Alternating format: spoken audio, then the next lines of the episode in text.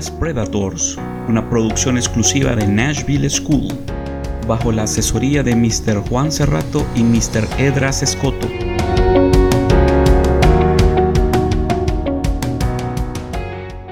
Carlos Ruiz Zafón. Ok, buenos días, tardes, buenas noches. Este, ¿Quién es Carlos Ruiz Zafón? Carlos Ruiz Zafón es uno de los autores más reconocidos de la literatura internacional. Y por lo que han dicho y todo, es uno de los escritores más leídos en todo el mundo después de Cervantes. No, en serio. Sí. ¿Sabes? Está, nació el 25 de septiembre de 1964. Y también se dice que se educó en un campo militar. En serio, yo escuché también que estudió en un colegio de jesuitas, en Saria, creo. Se me hace algo así, también había escuchado. Entonces, de ahí supuestamente, o bueno, no supuestamente, sino que encaminó su trayectoria profesional hacia la publicidad y en su primer año le surgió una oferta de trabajo en el mundo de la publicidad. Tengo entendido que en 1992 decidió abandonar su trabajo como director creativo en la agencia de Me parece. Ah, sí, y él había dicho, antes de quedar atrapado en un nivel económico del que no me podía desacostumbrar y dedicarse a escribir. Dice no saber a qué se debe su vocación tan temprana. Porque ninguna, porque no es como su tradición literaria en su familia, ya que su madre era como una ama de casa y para su padre un exitoso agente de seguros.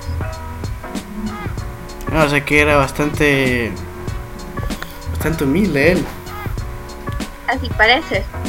Entonces, pero como para él, él era el mundo de la lectura y de los libros algo muy importante. ¿Y conoces uh, algunas obras?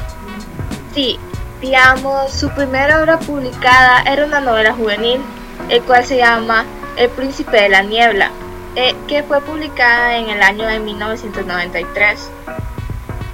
Y sabías que obtuvo el, el premio de Debe, el cual lleva más de 150 mil copias vendidas. Ah, en serio. Esta le leyeron un, po un poquito, no más tantito. Sí. Y esto lo pudo llevar a cumplir todos sus sueños y poder vivir hacia Los Ángeles, donde siguió escribiendo muchos guiones y, pues, y continuando con las novelas juveniles. Él fue, él es una es un amante de las novelas del siglo XIX. En los siguientes títulos creo que serían El Palacio de la Medianoche, ¿no? Creo que lo publicó en 1994. Sí, se hace decir que es una historia ambientada en la ciudad de Calcuta en los años 30. Otra de sus obras podría ser Las Luces de Septiembre, que publicó en 1995. Y bueno, y también tenemos Marina en 1999, la cual es una novela en la que el contexto de la ciudad de Barcelona ya hace proveniente una obra que guarda una especial predilección. Para Safron, este libro es quizás la más personal y entre todas, entre todas sus obras. ¿Tiene algún tipo de novelas para adultos o que puedan leer otros tipos de personas? Sí, he creado novelas para adultos, al igual novelas juveniles. Eh, para adultos fue en 2001, la cual es La sombra del viento, una de las historias ambientadas en Barcelona de la posguerra al punto de estilo de folletín demoníaco de Charles Dickens o, o Victor Hugo, la cual tiene una trágica historia de amor como trasfondo en la que amalgama con gran fuerza narrativa elementos clásicos de género como novelas históricas, trataba como de suspenso, de intrigas, de sobre qué iba a pasar en todo eso. Sí. Y si mal no recuerdo, creo que la novela quedó finalista de un premio. Exacto, de los premios Fernando Lara en el 2000, que ganaría Los Ángeles casi un largo silencio. Me parece que la editorial Planeta, gracias a esa obra, eh, decidió hacer una excepción a, a las em, supuestas normas del, de la premiación y ante la calidad decidieron publicarla también como una gran obra. Así es. Pero luego Safran, eh, después de eso, se extendió a otros países, tal como en Alemania. Por ejemplo, el canciller de Erhard Schroeder, que recomendó públicamente su lectura y comparó su percusión de escritor de ese país con Javier Marías.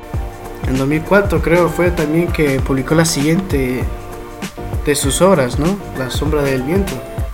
Sí, la cual fue traducida en 40 idiomas, cosa que ese mismo año obtuvo uno de sus grandes premios, José Manuel Lara Hernández, ya que fue una de sus obras más vendidas en España.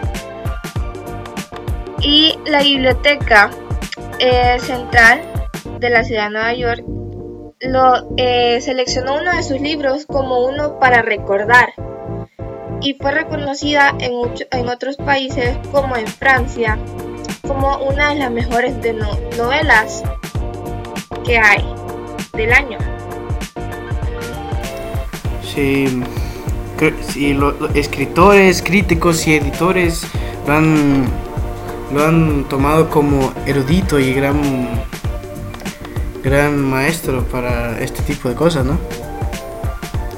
Así es en 1908 me parece también que llevaba unas 247 semanas y ya era el de los 10 más vendidos en España. Sí, por eso es que Luis Afron eh, ha hecho demasiadas novelas y eh, ha sido un tremendo éxito en el mundo, tanto para llevar a las novelas a las pantallas cinematográficas, tengo entendido que él em, negó que sus libros entraran en el, en el mundo del cine si no lo si no, si no eran um, sí o sea decía que era lo más importante era su libro sí él era bastante apegado más a la escritura que otras cosas. Así es. Digamos, el, en abril de 2008, si no es cierto, tipo el 17, estaban con una campaña la cual era como con un millón de ejemplares, llegaba a las librerías españolas de la nueva novela del escritor, como El juego del ángel, en la que el autor retomaba el universo del cementerio de los libros olvidados. Me, parece que fue bastante grande esa esta campaña. Tengo entendido que para este tipo de actos no pasan este tipo de cosas. Sí, ya que, o sea, tuvo un gran lugar que lo llevaron a cabo en el Gran Teatro del Liceo de Barcelona, en el cual llegaron 150 periodistas y 15 camarógrafos de televisión el que cubrió el gran evento. ¿Y cuál sería el siguiente libro que mm, publicó? El tercer libro fue El prisionero del cielo, publicado en 2011, el, el cual fue el más optimista y menos derrotista que el anterior. Tengo entendido también que publicó otro que no era de la de la tetralogía, ¿no? Que era La Rosa del Fuego. Sí, exacto, en 2012. También él eh, creó un, un libro o una novela en el cual su origen era el legendario cementerio, cementerio de los libros olvidados, que rondea el universo creado por el autor.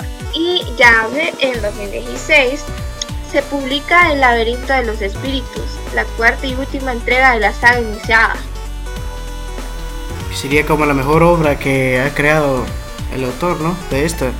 Este libro es las palabras de Risa Front, la piedra del encaje del laberinto, el más laborioso, lo que había soñado muchos años antes.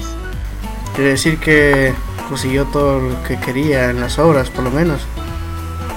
Y logró cumplir sus sueños y llegar a ser alguien exitoso con sus propios méritos y haciendo lo que le gustaba. He entendido que está casado y reside en Los Ángeles, California. Así es. Y está aficionado a coleccionar figurillas de, de dragones, me parece.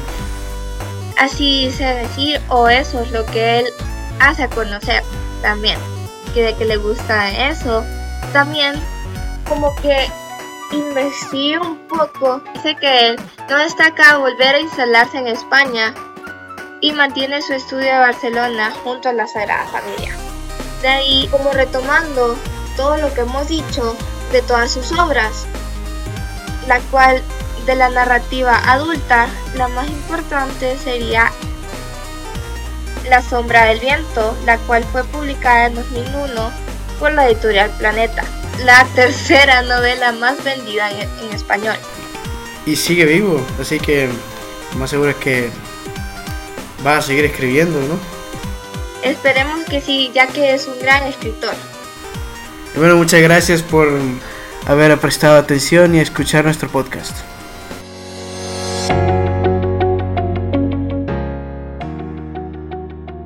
Este podcast fue realizado por la estudiante Estela Vanegas y el estudiante Agustín Ramírez.